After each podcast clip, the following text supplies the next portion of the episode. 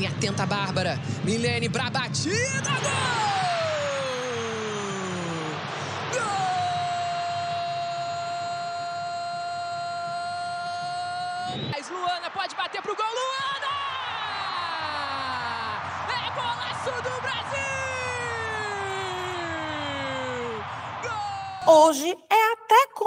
A gente escutar essas narrações de jogadoras marcando gols, seja pelos clubes que defendem, seja pela seleção brasileira, por exemplo.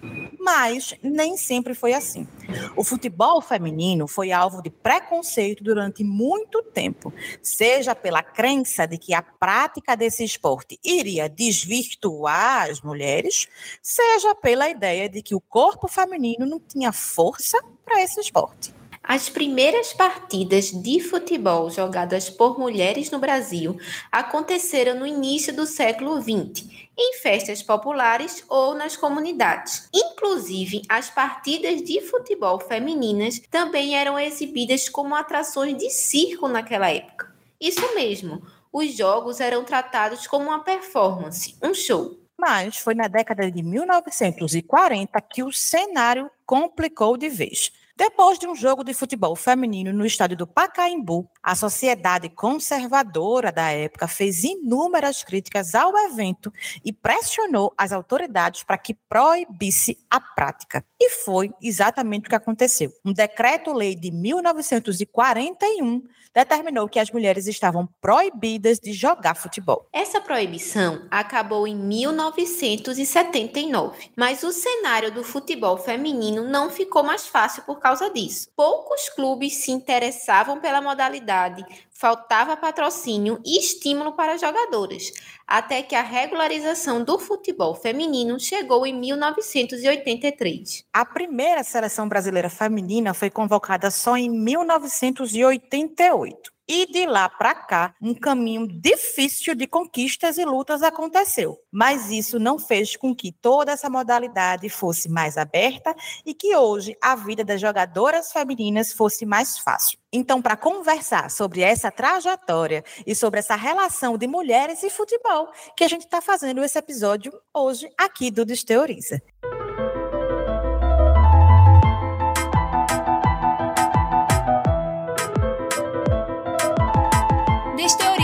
Um podcast sobre ciência e um monte de assunto que quase ninguém entende direito.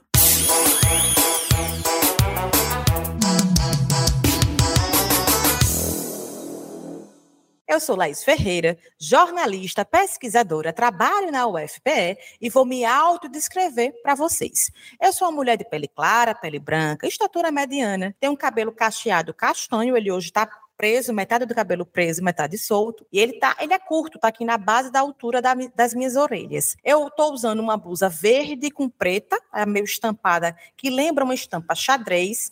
Tô usando brincos verde e azul eu uso óculos numa armação preta e atrás de mim tem uma parede branca. E quem também apresenta esse episódio comigo é Marília Félix. Olá, pessoal. Eu sou Marília Félix, sou estudante de jornalismo e estagiária aqui na Diretoria de Comunicação da UFPE. Sou uma mulher baixa, de altura mediana, cabelos curtos, castanhos na altura do pescoço. Sou branca e uso óculos com armação vermelha. Eu agora estou usando uma blusa de mangas rosas e aqui é o meu fundo, tem uma parede branca com quadro branco também. E quem acompanha a gente nesse episódio é uma dupla massa de entrevistadas que vocês vão conhecer agora. A primeira delas é Júlia Belas Trindade. Bem-vinda, Júlia. Se apresenta para a gente, por favor. Oi, pessoal. Meu nome é Júlia Belas Trindade. Eu sou jornalista e pesquisadora também. Trabalho cobrindo futebol feminino aqui na Europa. Faço um doutorado também estudando futebol feminino. Sou uma mulher negra de cabelo black power. Hoje ele está um pouco preso, sim, mas não é muito comprido, mas também também não é muito curto. Estou usando uma blusa preta é, e atrás de mim tem uma parede branca. Quem também conversa com a gente é Soraya Barreto. Bem-vinda, Soraya. Se apresenta para a gente também, por favor. Oi, gente. Meu nome é Soraya Barreto. Eu sou professora no Departamento de Comunicação da UFPE e atualmente professora do Programa de Pós-Graduação em Comunicação e do Programa de Pós-Graduação em Direitos Humanos da mesma universidade. É, eu sou uma mulher é, parda, né, não branca, de descendência indígena, com cabelo liso, curto mais ou menos na altura do ombro. Estou numa sala de aula é, onde tem muitas carteiras é, para, os, para os estudantes, de cor azul e braço branco. Né? No fundo tem uma cortina ali, como se fosse persiana. É, e agradeço muito o convite, é muito bom estar aqui com vocês dialogando. Bem, sejam bem-vindas mais uma vez e obrigada por terem aceito o nosso convite aqui para essa conversa. E antes de começar o nosso papo, eu quero convidar todo mundo que está nos ouvindo para seguir o Desteoriza nas redes sociais. É arroba Desteoriza no Instagram, Facebook, Twitter e TikTok. E também pode seguir aqui o nosso podcast no seu tocador preferido. É só você clicar no botão seguir que está aí na tela de onde você está nos escutando. Então vamos lá, vamos começar o nosso papo. Eu quero começar fazendo uma pergunta que geralmente a gente faz no final, mas eu quero trazer essa pergunta para o começo. A gente falou aí nessa abertura um pouco do, desse resgate histórico né, do, das mulheres em futebol como mulheres jogadoras de futebol. A gente falou dessa proibição, a gente falou que é muito recente essa, né, se a gente for fazer um resgate temporal, quando a gente relaciona com a seleção masculina, é muito recente a seleção feminina de futebol jogando, está participando de campeonatos. Para você ter uma ideia, a gente só tem pela, pela FIFA oito Copas do Mundo de futebol feminino né? Enquanto a gente tem várias Copas do Mundo masculinas. E aí eu queria trazer uma pergunta para a gente abrir esse nosso papo, que é a seguinte: futebol é coisa de mulher? Queria ouvir vocês é, sobre isso. Soraya, Júlia, futebol é coisa de mulher? Eu vou abrir então, dizendo que respondendo a obviedade, é que sim, né? Mulher, lugar de mulher é onde ela quiser. E o futebol ele é perpassado aí por inúmeras histórias, né, das mulheres na sua concepção, começando inclusive pela própria ideia de torcida, né? Vocês abriram aí o, o episódio falando sobre essa historicidade, né? Porque é um histórico de proibições e de afastamentos. E uma dessas, uma, uma dessas proibições e afastamentos foi tirar a mulher, né, é, de ser inclusive espectadora do futebol, né? Quando ela está na historicidade, inclusive da própria palavra torcida. A palavra torcida torcida vem do, do, do, torcer das mulheres dos lenços, né, em determinadas situações em campo, e aí a construção dessa palavra. Então a gente é mais uma prova, na verdade, de que o histórico, né, a história da mulher e dos esportes de contato, como foi o caso do futebol que foi proibido, ele é de longa data. Ele não é, ele não data de 79, ele não data né, dos anos 20, quando tem as primeiras representações. Ele na verdade ele conta uma história que é hegemônica, né? Tem várias outras questões aí por trás. Só para complementar, essa, essa noção de que o futebol é masculino é uma noção construída. A gente tem que lembrar que quem toma a decisão de que mulheres não podem, entre aspas, jogar futebol são homens. Então, são eles que tomam para si esse espaço porque que tentam tomar esse espaço. Eles não tomam, porque a gente tem que lembrar que mulheres, por exemplo, durante o período que era proibido por lei mulheres jogarem futebol, mulheres continuavam jogando futebol. Quando a gente pensa que nesse período, quando mulheres não eram bem vistas no futebol, não eram aceitas no futebol, você tinha mulheres reportando, mulheres narrando, mulheres falando sobre futebol, mesmo que em casa, mesmo que assistindo jogos por lazer. Então, não é que o futebol seja seja um espaço. É um espaço muito masculinizado, mas não é que ele seja muito masculino em sua origem. É, eu acho que é importante a gente sempre bater nessa tecla, porque às vezes a gente fala de futebol feminino ou de mulheres no futebol como algo muito novo, muito recente, não é verdade. E vou até complementar essa fala da, da Júlia, é, Laís, porque eu tenho um exemplo disso em casa. Né? A minha avó foi jogadora de futebol, como eu fui, né? E ela data aí, o que ela mais conta era como ela tinha que se esconder do pai, depois tinha que se esconder do marido, né? Por essa lógica, né? De construção que houve. E a gente tem um exemplo, um grande exemplo que é os Estados Unidos, né? Que é um país que construiu o, soccer, né? O futebol que a gente conhece, como um esporte feminino, tanto que as mulheres são tetracampeões e os homens têm participações pífias, né? Com melhor resultado lá dos anos 30, quando ficaram em terceiro lugar. Então é para a gente entender como esse caráter é construído, como a Júlia coloca. Pois é, e, a, e, até que o nosso país, o Brasil, é, é, considerado o país do futebol, né? Mas assim, qual futebol é esse, né? Importante a gente pensar. Porque, por exemplo, hoje, segundo os dados da CBF, o Brasil tem 776 equipes profissionais de futebol masculino. Dessas, 124 fazem parte das quatro divisões do Brasileirão, que é A, B, C e D. Então, quando a gente fala de futebol feminino, a gente tem 64 times disputando o Campeonato Nacional em 2023, ou seja, é um número bem menor do que o futebol masculino. Então, eu queria perguntar para vocês, Soraya e Júlia, é como é que vocês enxergam a atual situação do futebol feminino aqui no nosso país? É, eu acho muito curioso a gente pensar em, no quanto o futebol feminino avançou no Brasil a gente não tem como negar que nos últimos anos tem um crescimento de investimento, de apoio, de visibilidade mesmo do futebol feminino no Brasil, mas ao mesmo tempo a gente não tem que deixar de cobrar que, no, que tenha mais melhorias.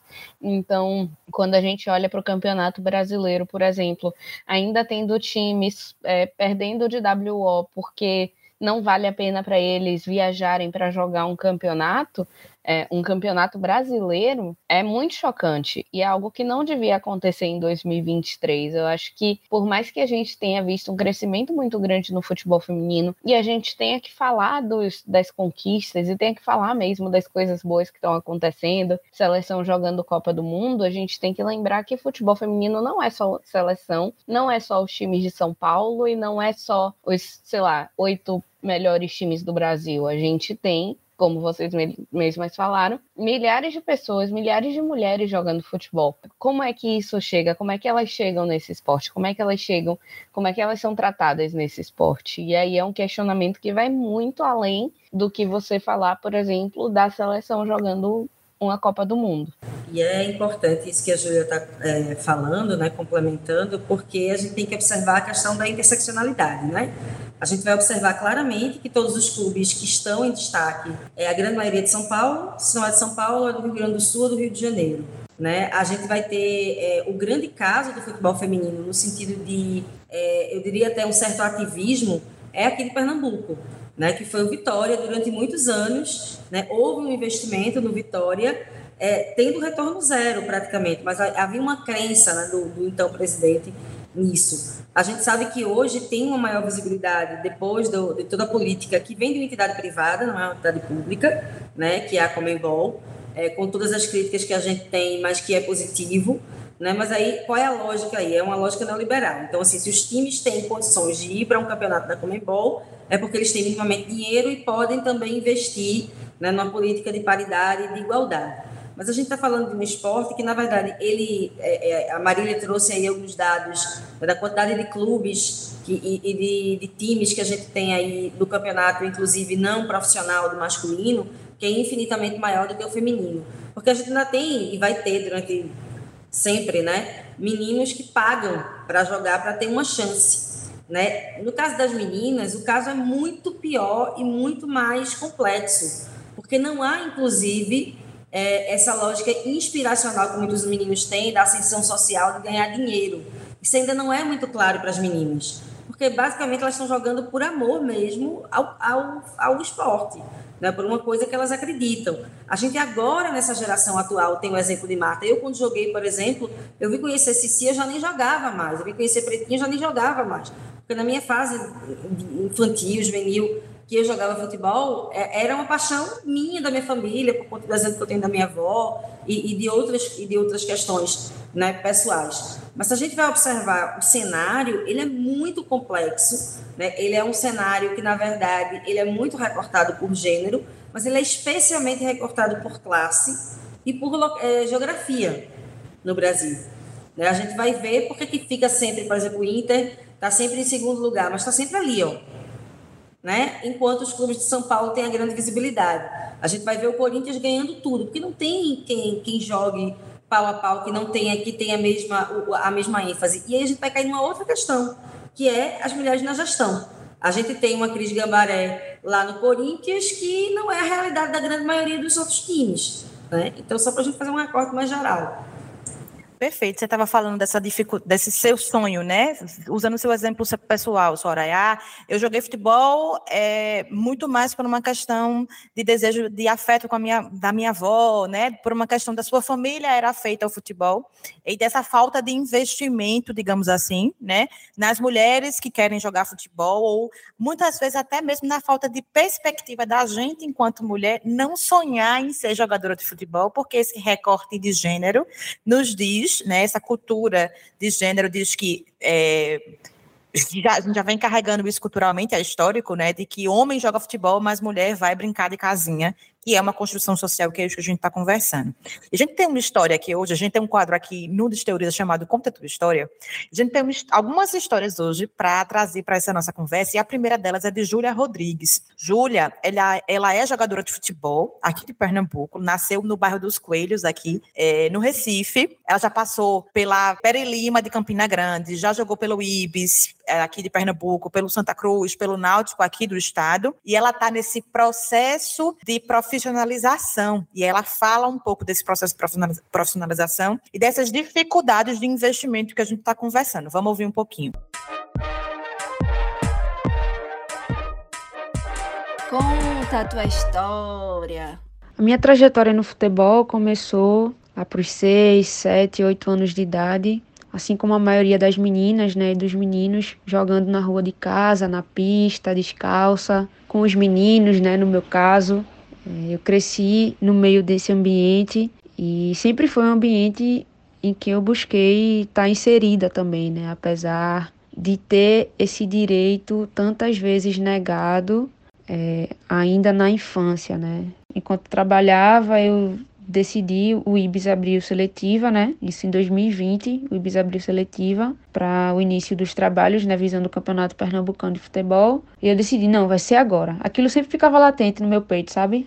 É claro que quando eu olho para trás e vejo todo, todo esse trajeto que eu percorri, eu vejo que foi muita coisa, mas hoje em dia eu tento não romantizar, sabe, essa trajetória, que é uma trajetória de dor, uma trajetória de muitas renúncias, é uma trajetória de muitas abdicações, né, de você deixar de ter momentos em família para estar tá treinando, né, para estar tá se dedicando ali a, a entrar na a entrar é, a estar bem fisicamente, né, para estar tá preparada para exercer aquele esporte, aquela atividade. É, mentalmente também é algo que desgasta muito, sabe? Inclusive quando a gente vai para o BID, que é o sistema da CBF para o cadastro né, de atletas para disputa de competições, é, eles deixam bem claro né, que, que o contrato não é profissional, a maioria dos clubes daqui, né? Então, assim, é, é um cenário ainda bastante complicado, você falar, você falar em profissionalização em Pernambuco, infelizmente a gente tem que buscar alternativas fora é, e é justamente o que eu estou buscando nesse momento, sabe? Então a gente ouviu aí a história de Júlia dentro dessa questão das, da dificuldade de investimento, né? A própria Júlia paga hoje, então ela começou na nossa conversa, né? Quando eu conversei para entrevistar, ela conta que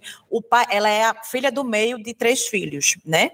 E o pai dela muitas vezes pagava essa coisa dela ir treinar Hoje ela treina duas vezes na semana e ela paga a academia para treinar, para se manter dentro de condições físicas, é, para ter um bom desempenho em campo nessa busca de profissionalização. Queria que a gente conversasse um pouco agora sobre essas dificuldades encontradas, primeiro, pelas mulheres que querem ser jogadoras profissionais, né? Essa coisa que você estava pontuando, Soraya, antes da gente ouvir a história de Júlia, é o sonho, né? Você queria ser jogadora, mas você não sonhava em ser uma jogadora profissional, porque isso não nos era permitido, e isso era mais ou menos um pouco parecido com a história de Júlia. Queria ouvir vocês sobre essas dificuldades, Júlia. Queria te ouvir dessa tua, dessa tua perspectiva mais de quem está cobrindo futebol, né? E fora do país, inclusive. É, como é que você enxerga essas dificuldades que a gente tem hoje relacionadas a jogadoras profissionais de futebol no Brasil? É muito triste você ver que o Brasil, principalmente para quem está começando a jogar futebol, principalmente para quem está em categorias de base ali no comecinho mesmo do futebol, a realidade é muito difícil. Então, se você não encontra uma vaga em um clube que tem algum investimento de categoria de base, que é muito pouco, a gente muito recentemente começou a ter campeonato sub-18, sub sub-17, é, a gente vai ter agora uma seleção sub-15, você é muito difícil para essas meninas quererem ser jogadoras de futebol sem ter onde treinar futebol durante o começo da vida. E quando você chega num clube, essa é a principal diferença, assim, para mim até hoje, do, do futebol feminino, do futebol masculino em questão de campo, é o fato de que as meninas, enquanto o menino ele nasce o pai já coloca uma bola no pé do menino. Ele cresce, ele vai para uma escolinha sub. Tem escolinha sub 7, sub 9. E as meninas não têm acesso a isso, não têm acesso a treinos que são é, de fundamento mesmo, das coisas mais essenciais do futebol, do comecinho ali, de como passar uma bola, de como pegar numa bola, de como cair do jeito certo. Isso não existe no futebol feminino, ou se existe, existe em muito pouco e em classes muito privilegiadas. Por exemplo, uma menina que vai para uma escola particular e aí acaba de acaba encontrando ali um time de futebol que ela pode se juntar. Uma menina que a família tem como colocar ela para treinar em uma escolinha, mesmo que com meninos, para ela ter esse treinamento inicial. Mas quando a gente olha para a maior parte das jogadoras de futebol do Brasil, e eu falo e das jogadoras e dos jogadores homens também, mas das jogadoras, essas pessoas vêm de, de classes baixas, de classes é, de, de comunidades. É, enfim, muito desprivilegiadas. Então, não é simples para uma menina que quer estudar, que tem muitas vezes que trabalhar para sustentar a família ou para ajudar a família, ou até mesmo para só ter coisas dela e, e ganhar o salário dela, iniciar uma carreira, se dedicar ao futebol. E futebol cada vez mais, principalmente hoje em dia, quando a gente fala desse aumento de investimento, desse aumento de atenção, é também muito você estar tá ali o tempo todo, você está em visibilidade, você está em uma boa condição física. Porque se você não consegue, por exemplo, se você tem que pagar uma academia para ficar treinando, a outra menina está treinando num clube, ou está treinando, ou tem um, um, um, personal trainer, entendeu? Então, assim, acaba sendo muito difícil para. acaba limitando muito quem vai conseguir ter esse acesso ao futebol no futuro. E isso é extremamente triste porque o futebol no Brasil é, ele lutou tanto para ser democratizado que a gente vê esse cenário mudando hoje em dia é muito assustador. E aí está falando dessa dificuldade de de acesso mesmo, né? De ter investimento para acessar, para se profissionalizar. E aí acho que tem uma, uma coisa que é subsequente a isso, Soraya, que é quando chega, me profissionalizei, passei por muito mais dificuldades, eu enquanto uma mulher, passei por muito mais dificuldades do que um homem para ser jogador profissional, por infinitas questões, inclusive, e a principal delas, investimento, né? A ausência de investimento e de condições para que isso acontecesse. Quando se chega lá, a gente, se, a gente encontra outras dificuldades, né? Por exemplo, é, permanecer nesse lugar, as diferenças salariais de, entre jogadoras e jogadores, é, enfim, queria que você falasse um pouquinho dessas outras dificuldades de jogadoras profissionais estarem nesse espaço. Olha, o percurso né, de crescimento profissional no futebol, ele é, digamos assim, similar, mas completamente antagônico, se a gente olhar o futebol das mulheres e o futebol dos homens. Né? A gente tem aí, quando, quando um, um homem se destaca no futebol, claramente ele vai ter aí um universo de opções para ser chamado, para ser levado, inclusive, por, por clubes europeus. Começa pela quantidade, né? E pela diversidade de opções. A gente vai ver é, uma jogadora como Marta, que se destaca, que tem um destaque muito especial, que vai fazer carreira na Suécia para depois aparecer como jogadora aqui no Brasil. Então, o percurso de uma. coisa que normalmente é o oposto para os homens, vale salientar. Né? Claro que hoje já tem história de meninos que saíram daqui muito novos, como é o caso de Messi na Argentina, e foram ser descobertos na Europa. Mas a grande maioria dos, dos, dos é, jogadores brasileiros, eles são descobertos no futebol nacional e depois eles vão jogar no futebol europeu. Né? A gente vê Neymar, a gente vê várias outras opções aí. O que acontece no futebol feminino é que, primeiro, há pouquíssimas opções. O salário, a gente vê, se uma pessoa como Marta escolhe jogar sem uma chuteira de time com marca, para jogar com a chuteira da Go Equal, porque ela não recebeu uma proposta minimamente atrativa e condizente com, que, com o que ela significa né, no mundo do futebol, é, que, imagine jogadoras em começo de carreira. E aí a gente vai ter esse recorte é, geográfico que eu já tinha falado, que é muito problemático, porque a gente tem uma grande maioria de, de mulheres que jogam futebol, que é a realidade também dos meninos que saem da periferia. Para irem para São Paulo, Rio de Janeiro, tentar um peneirão, é um, uma aposta de vida muito alta, porque elas não têm dinheiro para isso, tem para comprar uma passagem. Então, assim, é uma questão muito similar com o que acontece com a imigração, né? A, a, a, essa diáspora do nordestino, por exemplo, para ir para o pro, sul, sul do país, o sudeste do país, é muito similar, só que numa situação em que lembrar que a mulher ela é cobrada de uma outra forma. Ela é cobrada pela ética feminina do cuidado, onde ela vai ter que cuidar dos irmãos, cuidar da família, dos idosos da família, de todo mundo, que o homem não tem. Ele pode jogar fora é, é, essa, esse preâmbulo familiar e ir lá apostar na carreira. A menina ela vai ser cobrada desde muito cedo para isso né, para que ela cuide da família, para que ela vá. E aí quem não é, quem não tem essa muito entre aspas, né, é, é, essa essa dimensão vocacional que a sociedade nos impõe, é, é taxada de egoísta, de uma série de coisas e aí a família vira as costas. E aí entra, entra, ok, consegui entrar de alguma forma no futebol sendo profissional. E a gente tem um exemplo como foi o esporte aqui e o Náutico.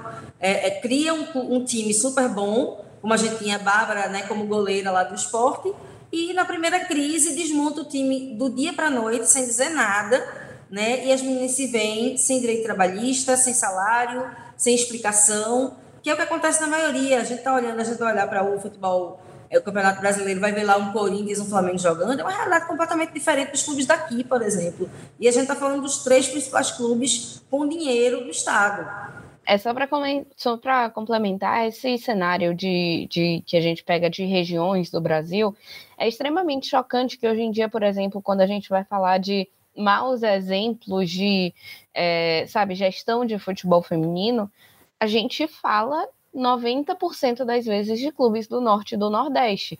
É, Soraya falou de Náutico e Esporte, eu falo também de Bahia, de Vitória, a gente tem o Real Araquemes. Então, assim, é muito pode parecer, e muitas vezes a narrativa, porque a narrativa do futebol feminino também é muito contada pela mídia do Sudeste, porque a narrativa do futebol no geral é muito contada pela mídia do Sudeste. É, você dizer, ah, no Norte e no Nordeste ninguém liga para futebol feminino. É uma narrativa que é muito fácil de ser construída e muito fácil de ser criada, quando na verdade não é uma questão do norte e do nordeste como regiões ou como espaços serem anti-futebol feminino. É uma questão de que essas pessoas, esses clubes específicos, são mal geridos, tanto no masculino quanto no feminino. Então, quando você pega, por exemplo, um, um Bahia da Vida que diz, faz várias campanhas interessantes sobre é, campanhas progressistas até e aí no fim do ano demite metade do time, demite o time inteiro feminino porque foi rebaixado e aí só vai contratar de novo meses depois, em que parte do discurso isso fica, né? Então, assim, é, isso acontece não só no norte e no nordeste, mas a gente precisa apontar muito o dedo e dizer onde eles querem melhorar, o que é que eles querem fazer, porque essa narrativa é muito fácil de ser criada e é muito fácil de ser adotada por quem não quer investir. Porque aí o próprio gestor do clube vai dizer: ah, ninguém aqui se incomoda mesmo, então vou continuar fazendo isso, quando não é verdade. Perfeito. Você, a gente tá, já começou a entrar no próximo tópico que eu ia trazer, que é a gente está falando muito de mulheres jogadoras, né? Mas essas dificuldades elas se replicam para quase todos os espaços quando a gente pensa mulheres e futebol né? Na, na fala de Soraya, você trouxe, Soraya, essa aqui, as técnicas de futebol, né, tem essa dificuldade de chegar. A gente tem uma história aqui de Keila Lima, e ela foi jogadora de futebol, e ela fez essa transição entre jogadora e técnica de futebol. Ela atualmente é técnica de futebol feminina dos times de sub-15 e sub-17 do Esporte Clube aqui do Recife. É, a gente, eu fui conversar com ela, e ela não estava conseguindo mandar áudio para a gente colocar aqui, mas ela me escreveu. Então eu vou ler aqui o que foi que ela me escreveu, e aí ela começa a dizer, né? Eu trabalhei nas equipes de futsal feminino sub-15, sub-17 e sub-20 do esporte. Inclusive, ela também foi atleta de futsal do esporte, né? Feminino adulto. E aí, de 2000, em 2018, quando ela já era atleta profissional, ela recebeu um convite para ser auxiliar técnica do time feminino do esporte. E aí, em 2018, o time feminino do esporte foi campeão do Nordeste, foi bicampeã pernambucana. E aí, nos anos seguintes, ela se tornou técnica da equipe principal, depois foi transferida para atuar nas, categorias de base. Então, ela foi transitando por esses diversos espaços, né, nas categorias de base sub-17 e sub-20, e ela segue lá até hoje. É, e aí, ela, ela, quando a gente foi conversando, ela foi relatando essas dificuldades encontradas, mesmo estando nesses espaços, essas diversas dificuldades dela estar lá né, é, como técnica, tanto na relação assim da falta de investimento né, para as jogadoras, quanto dela estar ocupando esses espaços. E aí ela segue dizendo né, que, principalmente aqui no Nordeste, então é um recorte regional, mas que a gente consegue pensar, como você muito bem pontuou, Júlia, isso também a nível Brasil. Então ela diz, né, no Nordeste ainda há um preconceito muito grande de mulheres jogando futebol e principalmente com mulheres técnicas de futebol, né, onde a gente vem poucas treinadoras atuando, e aí ela vai citar tanto no futebol feminino e principalmente no futebol masculino. E aí, fazendo um parêntese, aí nem é uma fala de Keila, é uma fala minha agora. Se a gente faz uma comparação, por exemplo, com vôlei, é um pouco menos difícil a gente achar treinadoras de vôlei mulheres. Embora hoje, é, a nossa seleção feminina de vôlei ela é treinada por um homem. Mesmo para o vôlei, que teoricamente é visto como uma modalidade é, mais afim à mulher, digamos assim, também é difícil encontrar treinadoras, quanto mais treinadoras no futebol, né? E aí ela vai dizer, ela vai seguindo dizendo, né, que tem esse preconceito muito grande. E aí ela cita três treinadoras no Brasil, né, atuando no futebol masculino. Né? Ela cita as três, que são Nilmara Alves, que é a primeira treinadora a atuar em equipe masculina no Brasil pela equipe, acho que é Mantiqueira, Nívia de Lima, que comanda a equipe sub-17 da Chapecoense, e Nan, é, Nadine Skeff, acho que é assim que fala o nome dela, que é treinadora da categoria de base do Esfera de Jerinu, em São Paulo. Então, são só três mulheres né, que ela cita atuando no futebol masculino.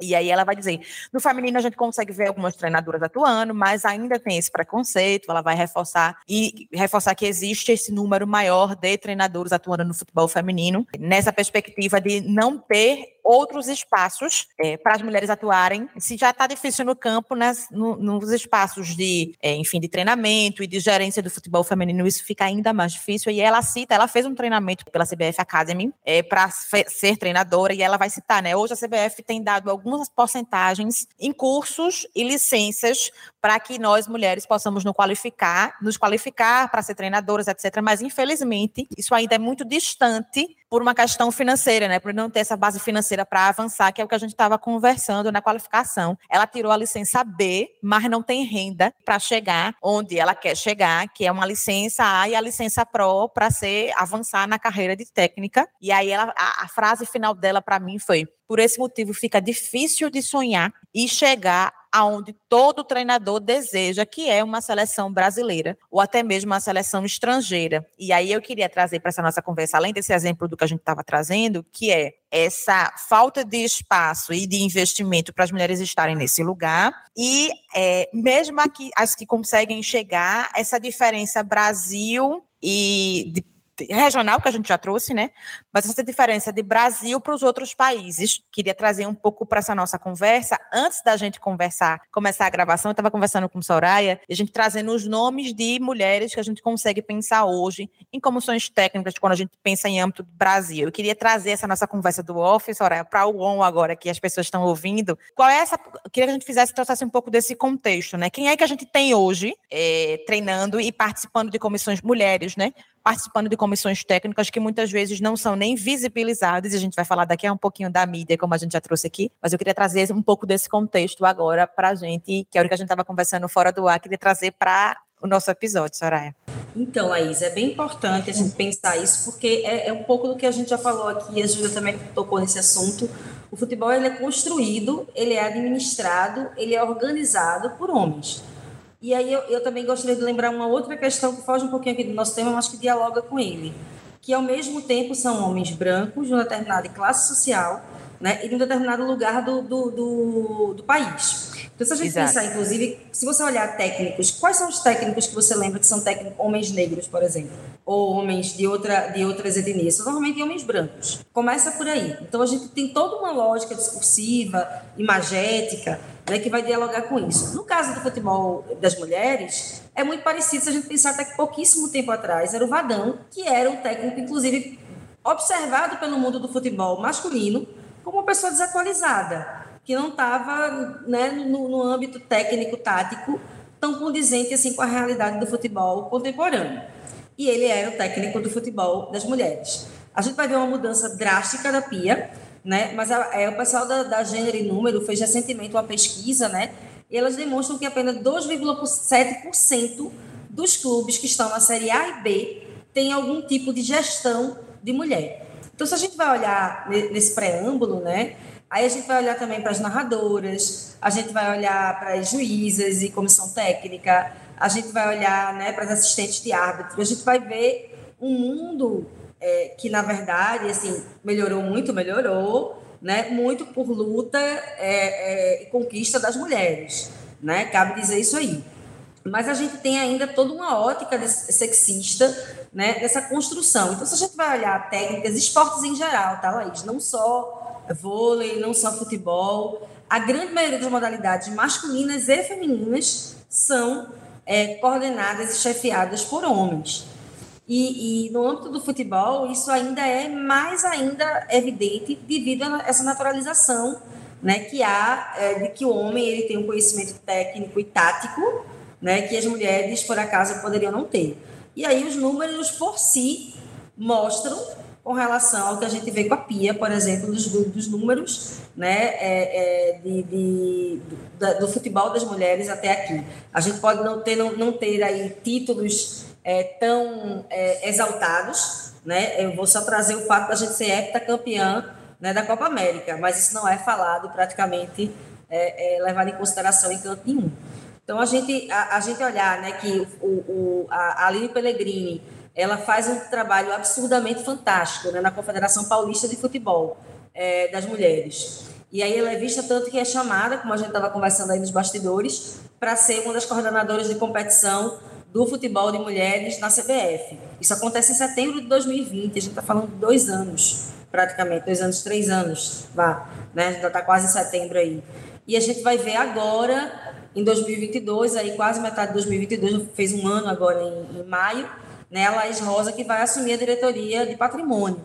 Então, a gente está vendo, na verdade, uma introdução, ela está acontecendo, mas ela é extremamente lenta.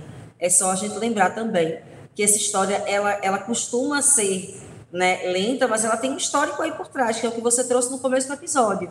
Né? Se a gente pensar que quando as mulheres começam a poder jogar futebol, os homens já eram tricampeões do mundo. Então, isso já explica muita coisa. Bem, Júlia, e você também acompanhou recentemente e realizou a cobertura jornalística da Liga dos Campeões Feminina da Europa nesse ano agora de 2023. E a gente estava falando um pouco mais, um pouco dessas diferenças entre o Brasil e outros países. Se a gente pensar, por exemplo, que os Estados Unidos é uma seleção feminina muito forte, tem vários títulos e outros países também por aí. Eu queria que, da sua visão como jornalista e como pessoa que realiza essa cobertura, quais são as principais diferenças que você observa entre esse cenário do futebol feminino aqui no Brasil e em outros países, tanto na questão do futebol enquanto estrutura, enquanto treinamento, enquanto investimento, e tanto a questão do público público? Tipo, o público acompanha fora do Brasil? Como é essa questão entre o público que assiste e o futebol?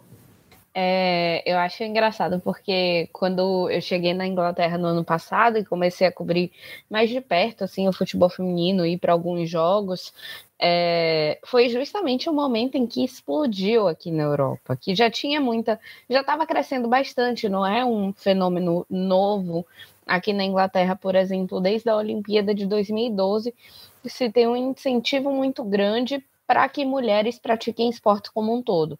Então, esse crescimento do futebol feminino especificamente é um crescimento que vem dessa desse cenário que 10 anos atrás, 11 anos atrás, até antes, né, do pessoal que estava preparando para ir para a Olimpíada, recebe um investimento muito maior. Eu morei aqui na Inglaterra em 2015 e em 2015 se tinha campanhas na TV, várias campanhas do governo britânico é, incentivando meninas a praticarem esportes. Meninas.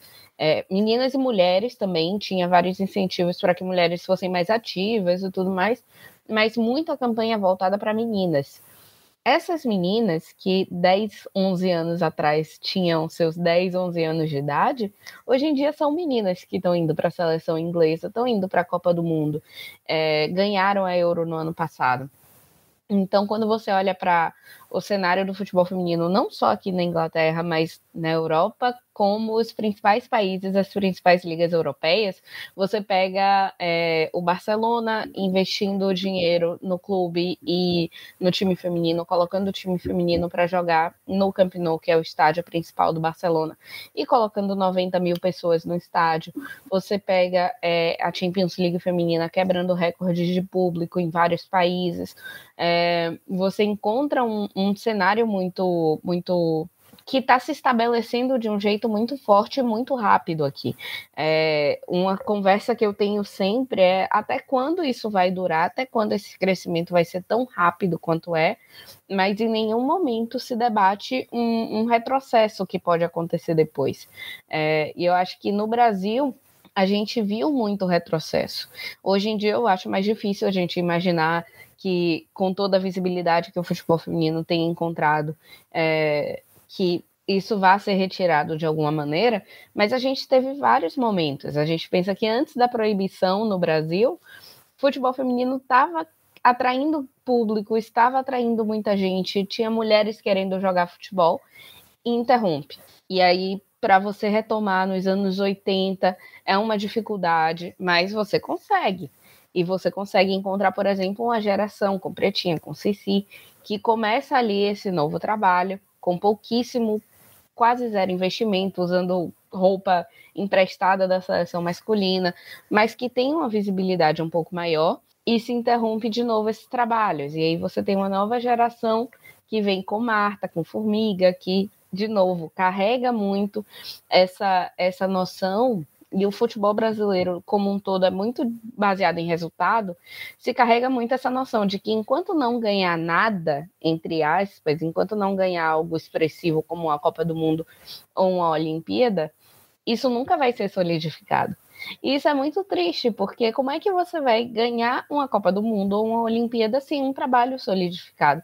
A gente tem é, eu estava lendo, é, as vibradoras fizeram um texto um tempo atrás sobre a melhor seleção da história do Brasil, né, que é a seleção de 2007, que ganha o PAN, que chega em segundo na Copa do Mundo.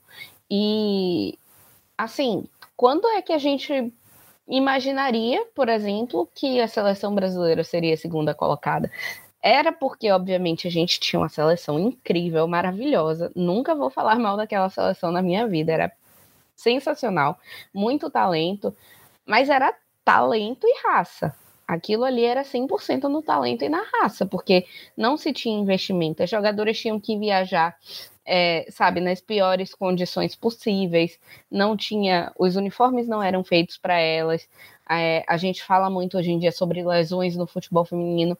É, as chuteiras até hoje não são feitas pensando no pé de uma mulher, pensando no corpo de uma mulher que vai estar apoiado ali naqueles pés.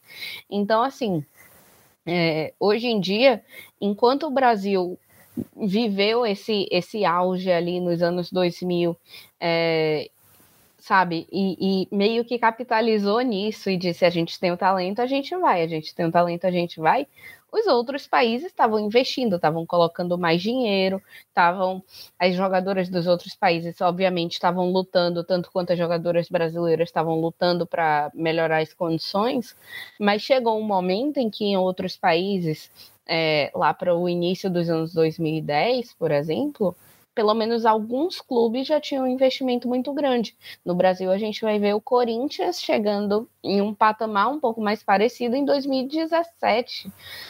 E assim, encontrando zero é, resistência por parte dos outros clubes durante muitos anos. Hoje a gente vê um campeonato brasileiro um pouco mais estruturado, um pouco mais estruturado, não, um pouco mais é, equilibrado. A gente encontra alguns clubes que conseguem fazer jogos é, equilibrados contra o Corinthians, por exemplo, mas você não tem uma liga forte.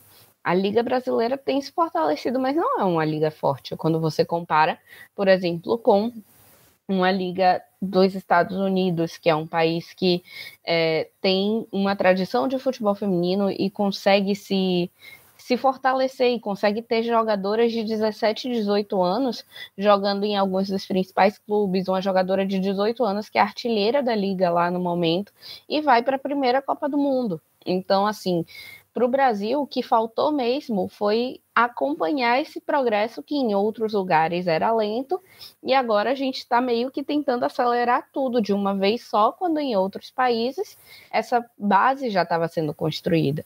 E puxando esse gancho que Júlia falou agora, da torcida e das torcedoras e torcedores que vão para os estádios, enfim. Soraya, você tem uma pesquisa grande sobre torcedoras nos estádios aqui em Pernambuco e também em outros locais. Eu queria saber, é, de acordo com a sua pesquisa que você realizou aqui sobre as torcedoras pernambucanas, é, como é que você observa a participação nas mulheres nas torcidas, tanto no futebol masculino quanto no futebol feminino?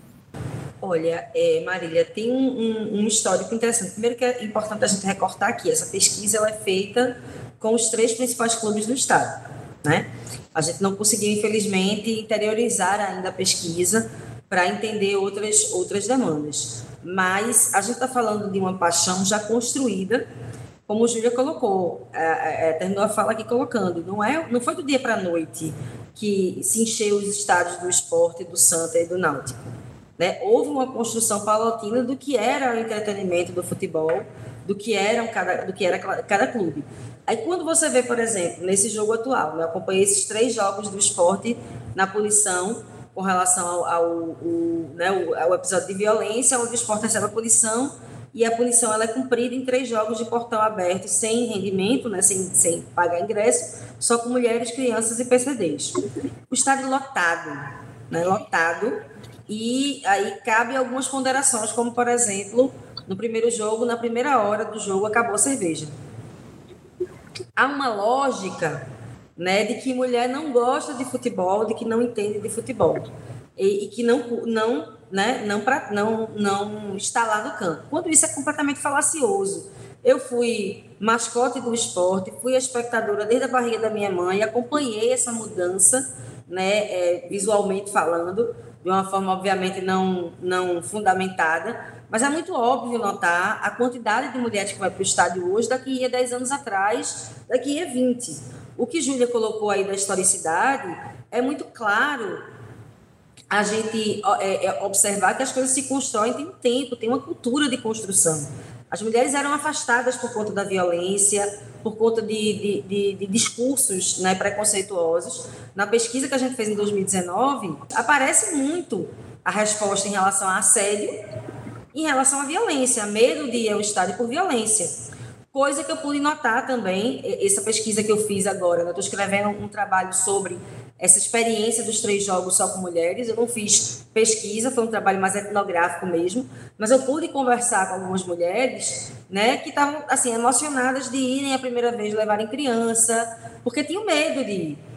Crianças, meninas, inclusive, queriam ir para o estádio, não iam por medo, pelo medo da mãe, medo do pai, enfim.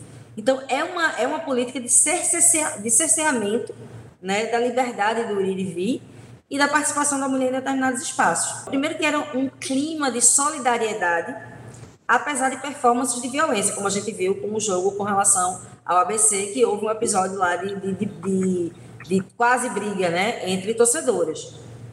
Mas, tirando esse episódio, a atmosfera do jogo era de muita solidariedade, de muita é, é, é, satisfação de estar ali e sem medo. Não é à toa que o esporte está pensando em lançar uma ala só para mulheres, crianças e PCTs, diante desse, desse episódio. Você trouxe na sua fala, Soraya, um aspecto que eu já ia, já da nossa próxima pergunta, que na nossa, nossa, na nossa conversa isso tem aparecido várias vezes, eu queria falar especificamente desse aspecto agora, que é da cobertura midiática, né, que é o, o crescimento da, da, gente, enquanto mulher, ocupar diversos espaços, não só como jogadoras, não só na comissão técnica, não só como técnicas, não só como torcedoras, mas também nessa mídia esportiva sobre dois aspectos. É, primeiro, a gente, enquanto profissionais de comunicação, cobrindo, fazendo essa mídia, então, mulheres narradoras, mulheres comentaristas, porque tem também isso, né? Às vezes é, a gente teve um exemplo, a gente tem uma comentarista para falar da maior rede de televisão aberta, por exemplo, do Brasil, da Globo, a gente tem a Ana Thaís Matos comentando né? Mas aí a gente precisa pensar é, qual é o espaço dado a ela como uma comentarista mulher, se é o mesmo espaço dado a um comentarista homem numa narração de jogo de futebol, seja ele jogo masculino, seja ele jogo feminino. Né? A gente teve na Copa do Mundo de futebol masculina a primeira narradora mulher em televisão aberta, Renata Silveira. Né? Então, é essa participação das mulheres nessa mídia esportiva. E aí eu queria trazer esses dois aspectos para a gente conversar. E aí, Júlia, também, como uma jornalista que cobre esporte, queria lhe ouvir a partir dessa tua perspectiva também, Júlia. Esse aumento é, de, a gente está conseguindo chegar nesses espaços, mas também como é que você enxerga é, a mídia que a gente tem dado, tanto para as mulheres participarem da cobertura esportiva, tanto esse espaço, quanto é, de que forma a mídia vem cobrindo essa participação feminina no futebol, seja futebol feminino, seja a nossa maior participação em jogos na categoria masculina. Como é que você enxerga isso? É, quando a gente olha para essas, essas novas mulheres que estão entrando no, em narrações, em transmissões, mas também em jornais, em revistas, é, em vários tipos de veículos de comunicação, até mesmo como produtoras de conteúdo, em rede social, tudo mais, é, é importante, é um recorte que eu nunca deixo de fazer, o recorde de raça. Porque quando a Perfeito. gente olha para essas. É, enfim, para as fotos e vídeos e, e, e, coisas que têm sido feitas. É muito legal, é muito massa, assim, você ligar a TV para assistir. Às vezes eu, enfim, assisto ainda algumas transmissões brasileiras e tudo mais, é, e ligar e ver, pô, uma mulher narrando, uma mulher comentando um jogo. Muitas delas, até por esse fato de, de enfim, se ter tão poucas mulheres isso é um, um processo tão recente, é, são pessoas que eu sou próxima, que eu sou amiga, que eu gosto, que a gente troca ideia, que eu mando mensagem quando eu tô ouvindo o jogo e digo, ah, tô assistindo, tô acompanhando. Porque é mesmo uma maneira de você se apoiar e de você ter essa comunidade, de você não estar sozinha naquele ambiente que muitas vezes você vai estar sozinha. É, mas não tem como não fazer o recorde de raça, não tem como não olhar para os cabelos e os rostos e os olhos e não perceber que elas todas se parecem, que elas todas são de uma mesma região do país, que elas todas são de um mesmo de um mesmo fenótipo, têm a mesma o mesmo tom de pele, o mesmo tipo de cabelo e falam do mesmo jeito com o mesmo sotaque. Então, é, o mesmo sotaque. As pessoas de São Paulo e Rio vão me matar agora com isso. Mas sim, que tem os mesmos sotaques ou de São Paulo ou do Rio de Janeiro. E, e pronto. Então, quando você olha para isso e, e como, como mulher, eu sempre assisto transmissões e eu gosto de assistir é, transmissões de futebol e gosto muito das narradoras que a gente tem hoje em dia, das comentaristas que a gente tem hoje em dia. Sei porque eu vejo e porque eu converso com elas, o quanto elas apanham, o quanto elas sofrem apenas por estar ocupando aqueles espaços. É, eu fico extremamente feliz por elas estarem ali e ao mesmo tempo o meu questionamento é sempre, tá, mas e aí? Como é que a gente melhora isso? Como é que a gente aumenta esse número de uma maneira que você não exclua outras mulheres. E isso não é um questionamento para elas necessariamente, porque, querendo ou não, elas são trabalhadoras, elas são contratadas muitas vezes, como é, os contratos às vezes são como não freelancer, mas assim, são por transmissão, ou pelo número de transmissões, ou por um campeonato específico. Elas não têm poder de decisão ali dentro. Quem tem o poder de decisão, quem decide, por exemplo, quem tem o perfil de participar de uma transmissão de TV, ou quem tem o perfil de, de ser comentarista ou de ser narradora, são homens. E são homens que estão tomando essas decisões. Então, é algo que, assim, a gente pode exaltar o quanto for, por exemplo, que se nos jogos da seleção masculina a gente sempre teve mulheres participando da transmissão na TV, é, ou no canal aberto ou no canal fechado. Mas ainda há muito, muito, muito a ser feito. E como jornalista, assim, como jornalista negra também, eu sempre assisto isso, vejo esse movimento e as próprias empresas se dão um tapinha nas costas, assim, de dizer: ah, olha que legal que a gente está fazendo, olha que bonitinho. A Globo, é, ela fez um evento no ano passado, se eu não me engano, sobre mulheres. Eu não lembro se era mulheres no jornalismo ou só no jornalismo esportivo, mas era algo assim. Levou mulheres que trabalhavam nos escritórios da Globo de vários outros lugares, levou para o Rio de Janeiro, fez um evento enorme é, com, com várias mulheres palestrando e tudo mais. Se eu não me engano, era só do esporte.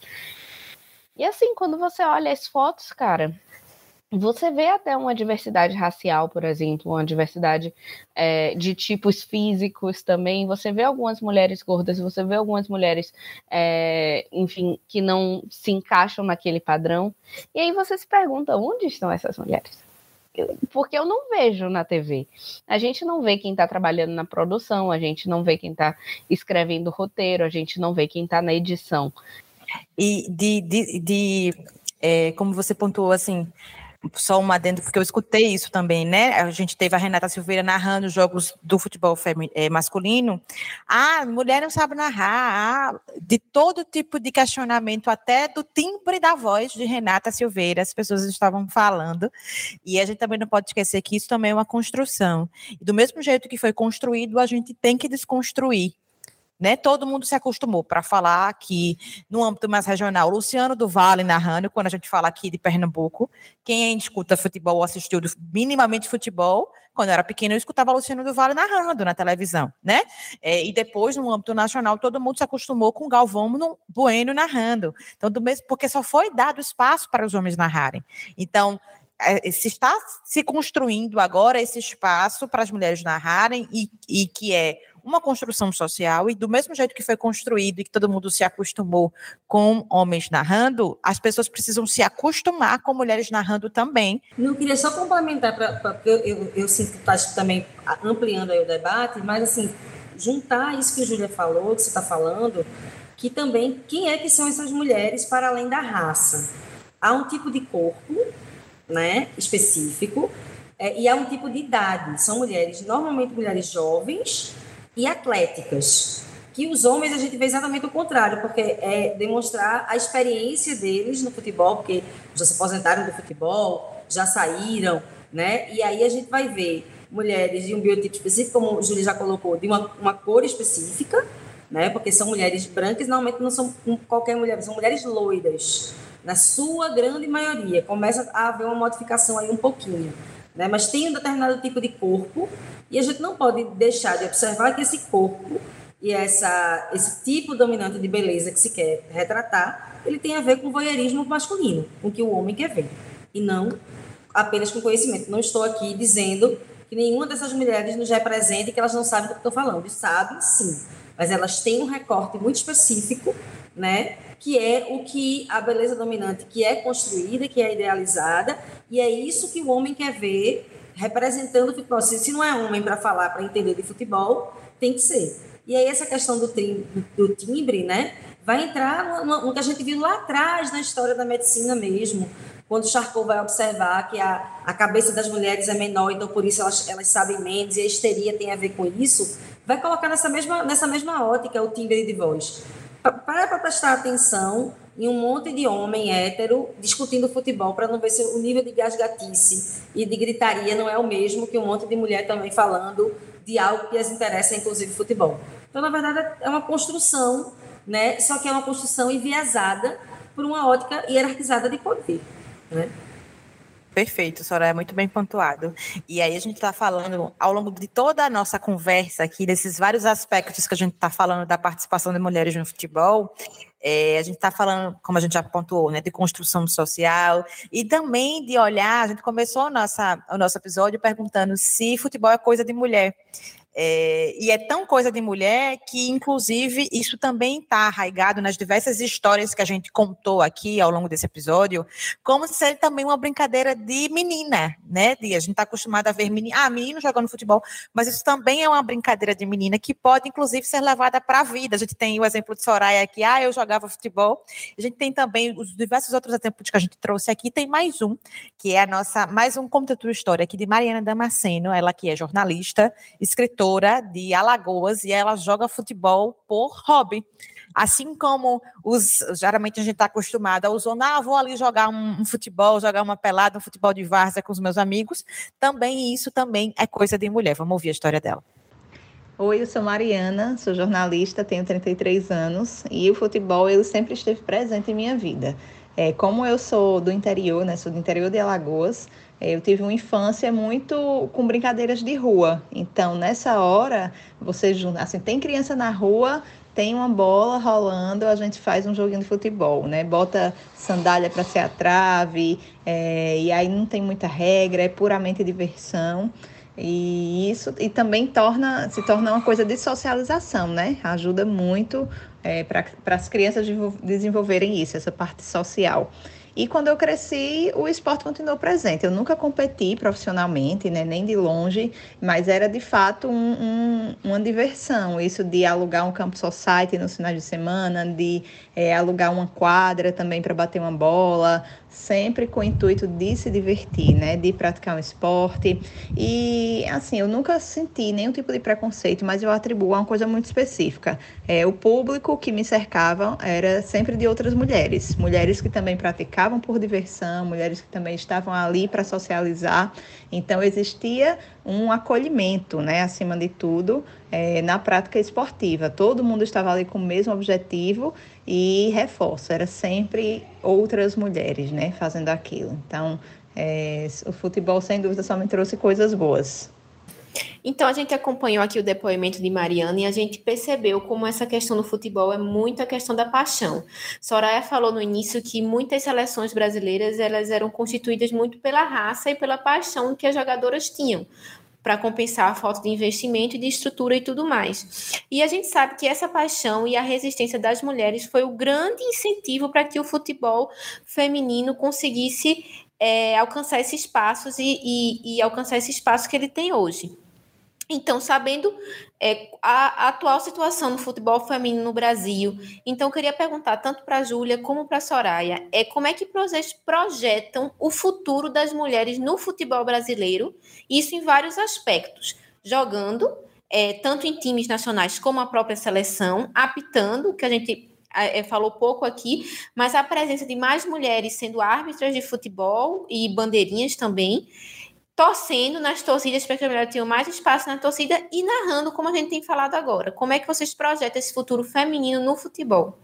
Eu acho, eu acho massa porque mesmo que esse crescimento todo que a gente está falando e esse número de mulheres aumentando em várias esferas do futebol é, pare de crescer tão rápido é, por, por só desacelerar mesmo ou por uma ação mais, mais direta contra isso, eu acho que daqui a 10, 15 anos, quando a gente vê é, mais meninas que assistiram esses jogos, que assistiram a Copa de 2019 e a Copa de 2023, que viram mulheres narrando jogos do campeonato feminino e do campeonato masculino, que viram mulheres apitando. Eu não entendo muito ainda o que leva uma pessoa a querer ser árbitra, mas pessoas escolhem serem árbitras, então tudo bem para elas. É, mas isso de sabe, meninas que estejam assistindo futebol ou tenham algum contato com futebol, seja jogando, seja querendo ser jornalista, seja fazendo qualquer outra coisa, elas vão ter uma fonte de inspiração. E eu acho que é isso que alimenta e retroalimenta é, esse crescimento que a gente está vendo hoje. A gente vê por exemplo, na seleção brasileira, várias das jogadoras mais novas, né? Hoje em dia a gente tem muitas jogadoras com 20 e poucos anos que falam: eu cresci vendo Marta jogar. Eu queria ser que nem Marta, eu queria jogar que nem Marta. Daqui a 15, 20 anos, depois que o Brasil, com fé, é, não vou, vou, tentar não zicar, mas se um dia o Brasil conseguir ganhar a Copa do Mundo, é, a gente vai ter meninas dizendo: eu quero ser que nem Carolyn, eu quero ser que nem Debinha, eu quero ser que nem Rafaele. É, eu acho que, ou então eu quero ser que nem a Dina e apitar uma final de Copa do Mundo um dia, sei lá, sabe? É, eu acho que um dia, gente, com essa, com essa retroalimentação, com essa inspiração que chega nas próximas gerações, é, mesmo que a gente não veja esse cenário tão bom nos próximos anos, isso que está sendo feito aqui nesse podcast, isso que está sendo feito, a gente debatendo isso na academia, debatendo isso na indústria, na mídia, já plantam a sementinha. Então, hoje eu estou num dia mais otimista. Tem dias que eu estou extremamente pessimista, acho que tudo vai acabar, mas hoje eu estou otimista. É, um, é muito isso que a Júlia coloca. Eu costumo ser mais poliana, Júlia. Eu tenho mais momentos, mais momentos positivos. É, eu não vou dizer que nada é, é, que tipo não tem como voltar atrás, porque como a Simone Beauvoir bem nos ensina, né, basta uma crise moral, religiosa ou econômica e o direito das mulheres é o primeiro a ser contestado. Então, é, a gente sabe que isso é, um, é, é, é uma luta contínua, né? Mas, ao mesmo tempo, é, eu enxergo que as conquistas que a gente fez na, na sociedade, como um todo, e o futebol como fenômeno sociocultural que é, é, ele também é produto disso, né? Então, é isso que você fala da, é, de uma coisa que a, Guacila Lopes Louro teoriza como pedagogias culturais, que eu concordo muito né? É pelo exemplo que a gente vai se forjando e pelas representações que a gente vai se forjando também. Então, ao ver tantas mulheres em posição de destaque em, em lugares tão pouco naturalizados como, como é o caso do futebol no feminino, é, a gente vê que as próximas gerações elas vão crescer já se enxergando como possíveis jogadoras, como técnicas, como é, árbitras. Então, a gente tem aí um futuro, ao meu ver, muito mais diverso, muito mais plural. Claro que isso só vai acontecer também se as próximas gerações também forem como nossas ancestrais e como a gente tem feito até hoje, né? Continuarem lutando por esses espaços, porque a gente sabe que não, não, não basta apenas é, ser mulher na representatividade, porque a gente está vendo aí toda uma onda conservadora que inclui, inclusive, muitas mulheres que desdizem tudo que a gente lutou para conquistar, né? Então, a gente precisa da manutenção dessa... É, é, força propulsora do, do progressismo, né, nos diversos âmbitos, para que a gente consiga tanto manter como crescer né, é, é, essa perspectiva progressista. Mas eu, eu sou muito animada, mas não acho que isso vai ser na minha geração, nem possivelmente se eu, se eu tivesse filhas, das minhas filhas. Mas um dia a gente ainda vai a, a, assistir a uma equanimidade mais, mais fidedigna, digamos assim, no âmbito do, do masculino do feminino do futebol. Então, grandes chances para o futuro, né? Bem, estamos terminando aqui o nosso episódio, chegando, chegando ao final, e a gente tem um quadro que chama Pegando o Bigu, que é basicamente um quadro que vai trazer dicas de conteúdos produzidos sobre o tema do nosso podcast. E hoje nós temos dois Pegando o Bigu especial. O primeiro é de Daniel Leal, aqui da UFPE, e o segundo é de Paulina Oliveira, da UFRN. Vamos escutar os dois agora. Pegando bigu, meu irmão. Olá pessoal, tudo bem? O meu nome é Daniel Leal, eu sou jornalista, é... sou atualmente doutorando em comunicação pela UFPR, no PPG-Com, mesma instituição onde eu realizei a minha dissertação. Trabalho com a linha de pesquisa Mídia e Esporte e foi por ela que eu realizei a, a minha dissertação com um estudo acerca dos critérios de noticiabilidade é, sobre o futebol de mulheres na revista Placar.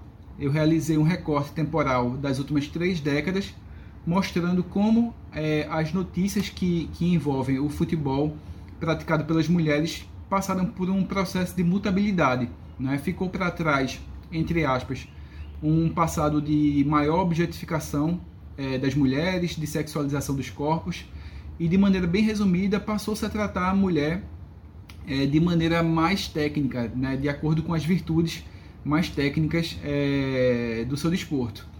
É, Para dar uma olhada meu, na minha pesquisa, basta acessar o repositório da UFPE, né, colocar lá o meu nome Daniel Leal, certamente vocês vão encontrar. Oi, gente, eu me chamo Paulina Oliveira, sou jornalista e mestra em estudos da mídia pela Universidade Federal do Rio Grande do Norte. No mestrado, eu pesquisei sobre gênero e esporte. Mais precisamente, eu fiz uma análise dos comentários no Twitter sobre a narração de mulheres no Campeonato Brasileiro de 2021, o Brasileirão, para verificar se existia algum tipo de violência de gênero contra essas profissionais e de que forma essa violência se materializava. Para isso, eu realizei um levantamento sobre a participação de mulheres nas transmissões esportivas e foram desenvolvidas ferramentas de coleta e análise dos comentários do Twitter. Além disso, foi feita uma análise manual para categorizar esses comentários analisados. Como resultado, foram coletados mais de 4 mil comentários, sendo que 70% deles foram considerados negativos. Ou seja, a maioria deles trazia algum tipo de preconceito, é, discursos violentos que atingiam diretamente essas narradoras, principalmente por elas atuarem em uma função que durante muito tempo foi exercida por homens. Em alguns casos, os comentários tinham algum tipo de justificativa, seja a voz delas, algum equívoco algum equívoco que elas cometeram durante a narração por acharem que ali não era um espaço de mulher estar, e em outros comentários o ódio era disseminado por si só, sem nenhuma justificativa. Essa pesquisa é muito recente, eu defendi a dissertação agora, no mês de junho, e então ela ainda não está disponível no repositório da universidade, mas assim que estiver disponível, eu vou deixar o link aqui nos comentários para vocês darem uma olhada. Bom, e além dessas pesquisas, né, desenvolvidas tanto por Daniel quanto por Paulina, a gente também tem aqui no Distoriza um momento em que as nossas convidadas deixam indicações de conteúdo de onde você que está nos ouvindo pode saber mais sobre o tema que a gente está conversando. Eu já quero saber quais são as indicações que você trouxe para a gente, Júlia. Olha, se tem um, um, livro que eu cito sempre, que eu uso sempre, ainda mais agora, né, que eu estou fazendo doutorado e preciso, enfim, ficar lendo muita coisa ao mesmo tempo, é um livro que fala bastante sobre o, a presença de mulheres em vários dos cenários diferentes do futebol. É o As Mulheres no Universo do Futebol Brasileiro, que é, é ele é organizado, eu peguei até aqui para não, não esquecer, ele é organizado pela Cláudia Kessler, Leda Maria da Costa e Mariane da Silva Pisani, é, que são pesquisadoras muito incríveis da, da presença de mulheres no esporte, de mulheres no, no, no futebol especificamente. Então, é, é, um livro que eu uso bastante, porque tem muitos artigos interessantes e que falam sobre, sobre os mais diversos temas envolvendo mulheres no futebol. A gente tem muita coisa recentemente sendo publicada, né? E, e, enfim, quando você vai procurar também, por exemplo, de filme, documentário, você tem o documentário de Cici, que é, acho que do ano passado, que está no FIFA Plus, que foi lançado, foi um pessoal de uma que um pessoal que produziu lá de São Paulo, mas que é muito interessante, fala bastante sobre como ela cresceu no esporte, no futebol, é, umas brincadeiras, é, é, ela falando bastante sobre a carreira dela como um todo, as dificuldades que ela enfrentou, mas a alegria que ela tem de jogar e hoje em dia de treinar meninas lá nos Estados Unidos. Então, acho que por enquanto, recomendação é isso e assistam a Copa do Mundo Feminina, porque vai ser massa. E torçam pela seleção brasileira. E Júlia vai estar tá lá cobrindo, tá? Se vocês. Não sei se a gente já pontuou isso aqui, mas se já pontuamos, vou reforçar. Júlia vai estar tá cobrindo a Copa do Mundo Feminina. Por quais veículos, Júlia? Deus sabe. mas vai estar tá lá. Em algum estarei, momento você estarei. Vai... É. Acho que entre a gente gravar esse podcast, entre ele e a UA, eu já vou ter decidido decidido. Mas vai estar tá lá. Mas estarei vão... lá, isso que importa. É. E você, Soraya, quais indicações você trouxe para a gente hoje? Olha, eu primeiro queria indicar um dossiê temático, que foi um dossiê de 2021, que foi organizado pela Silvana Guel, né? Que é muito bom, da revista Movimento, né, que é uma revista de educação física. E tem várias autoras e autores muito bons dos de futebol, com várias perspectivas distintas. Silvana é uma sumidade, uma referência na área de estudos de futebol. Então, é uma, é uma é, é super dica aí. Eu ia indicar também o livro que Júlia já indicou, então, é, vou fazer, então, o, o, a chamada do meu peixe, né? Tipo, Tem um livro recente que a gente publicou agora no final de 2022, em parceria com Jorge Nkiji, que é professor da Universidade de Sydney, né, que chama Futebol das Mulheres, Emancipação, Resistências e Equidade.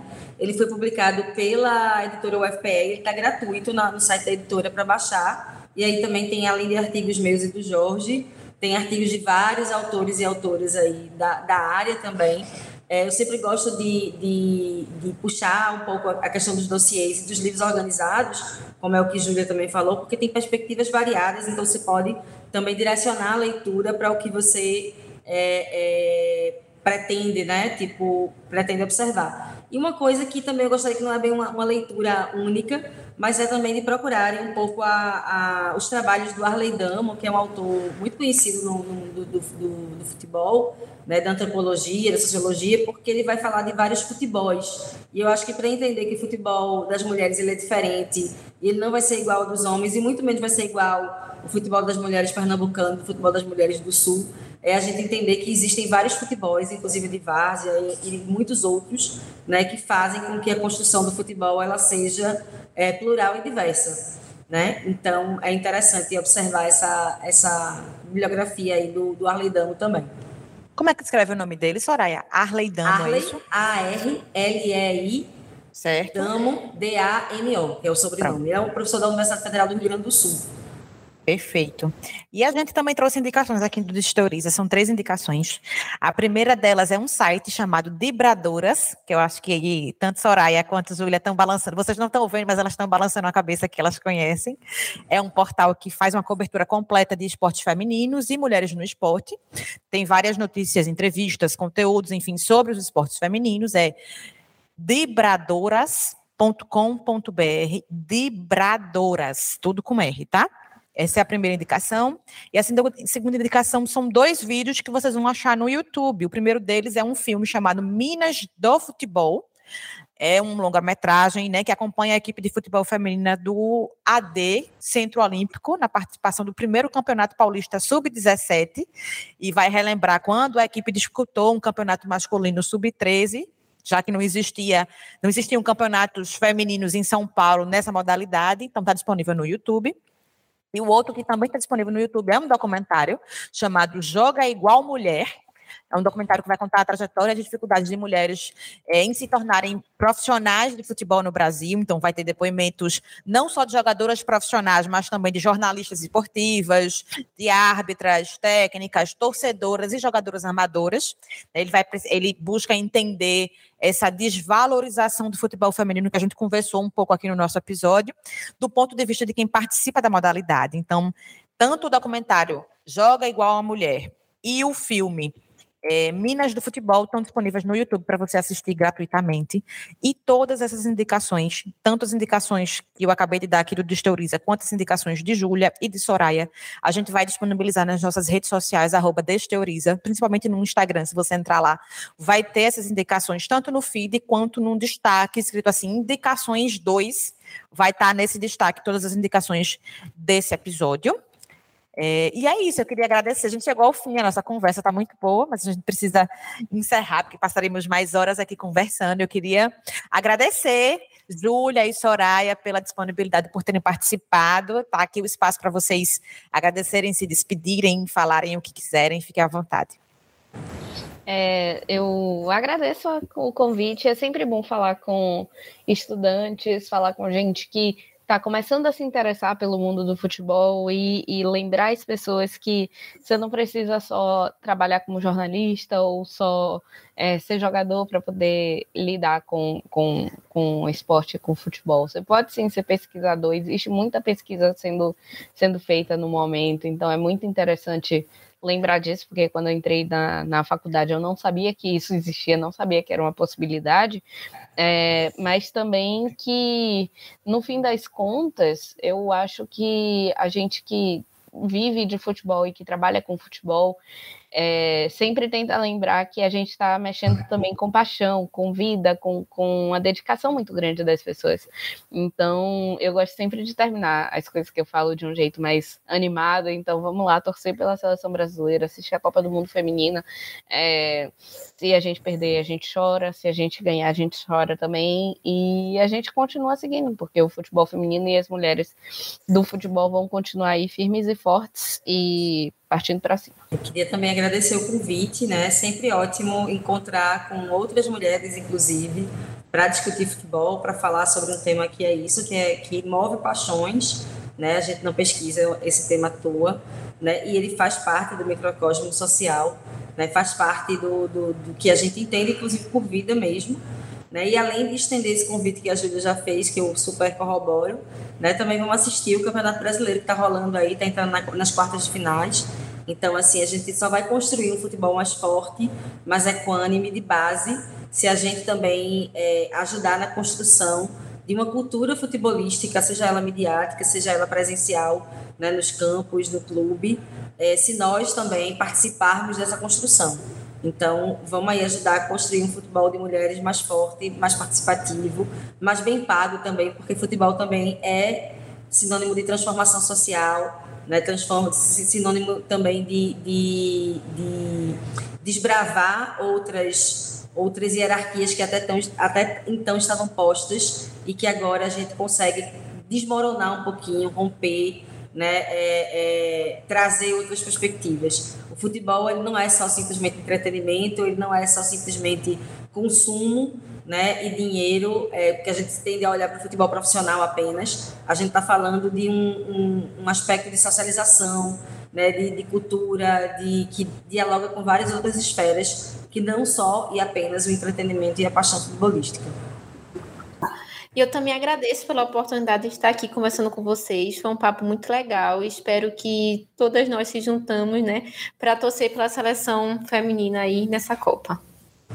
Exatamente. E além de torcer pela seleção feminina na Copa, é também assistir e dar audiência para as transmissões de jogos femininos durante o ano todo, viu, gente? Está passando agora um pouco mais na TV aberta, então vamos dar audiência. As pessoas precisam entender que a gente gosta de futebol, que o futebol feminino tem audiência e a gente precisa. É, é, assistir e dar esse espaço, fortalecer esse espaço para que essa modalidade se torne cada vez é, maior e mais forte, para que a gente consiga estar em todos os espaços. Lembrando a resposta da nossa pergunta na abertura desse episódio, porque sim, futebol é lugar de mulher. E relembrando a fala de Soraya, quando ela falou, quando ela respondeu essa pergunta, lugar de mulher é onde a gente quiser.